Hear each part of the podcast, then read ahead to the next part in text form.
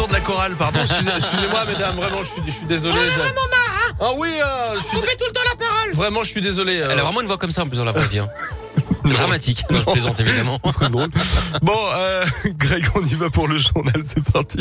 Et c'est pas drôle hein, si vous devez prendre le métro euh, ce matin. La ligne A ne circule pas au moins jusqu'à 8 heures. C'est à cause d'une panne électrique, annonce les TCL. Des bus relais desservent les stations de Charpennes, à Vaux-en-Velin-la-Soie. À la une, ce drame sur la 43 hier soir, une femme de 22 ans a été mortellement fauchée par un camion alors qu'elle circulait à pied sur les voies. Ça s'est passé un peu avant la barrière de péage de Saint-Quentin-Falavier. Sa voiture a été retrouvée sur la bande d'arrêt d'urgence. On ignore encore hein, s'il s'agit d'un accident ou d'un acte désespéré. La victime était originaire de l'agglomération grenobloise. Les gendarmes lancent un appel à témoins à tous ceux qui circulaient dans le secteur hier aux alentours de 19h20. Deux supporters de l'OL placés en garde à vue. Ils sont sus- suspectés d'avoir participé aux affrontements du 17 décembre dernier au stade Charletti. C'était lors des 32e de finale de la Coupe de France. Le match avait été interrompu. Les deux équipes, l'OL et le Paris FC, avaient été éliminés de la compétition. Les deux supporters mis en cause ont 21 et 29 ans. L'un est originaire de Mâcon, en Saône-et-Loire, l'autre de Saint-Genis-Laval. D'après le progrès, l'un d'eux a reconnu les faits, pas l'autre. Ils ont été laissés libres à la suite de leur audition. Ils seront jugés en septembre à Paris. En attendant, ils pourraient être interdits de stade pendant une période qui peut aller jusqu'à 5 ans. C'est à la préfecture du Rhône hein, de prendre désormais la décision.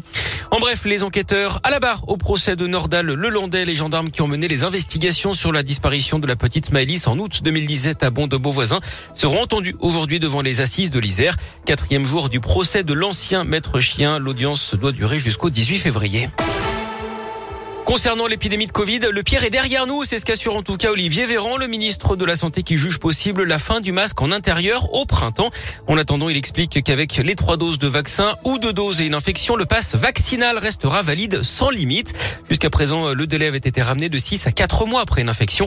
Mais la disparition du pass vaccinal pourrait intervenir dans les mois qui viennent, peut-être même avant le mois de juillet, dit-il.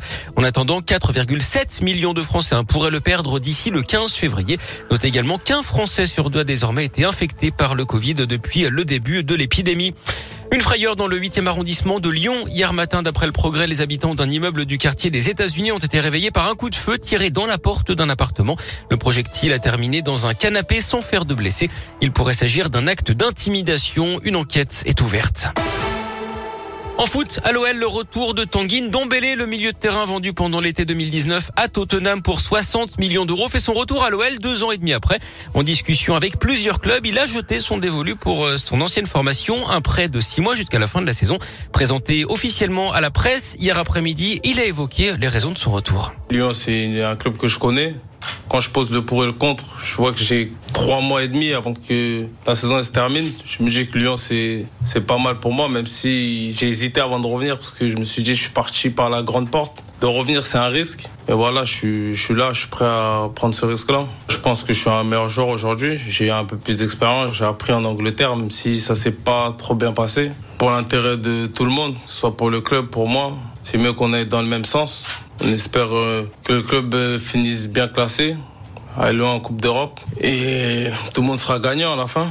Tanguy Ndombele a pu depuis son arrivée s'entretenir avec le coach Peter Bosch. Le milieu devrait être apte hein, pour affronter Monaco samedi en Ligue 1. La rencontre aura lieu à partir de 21h.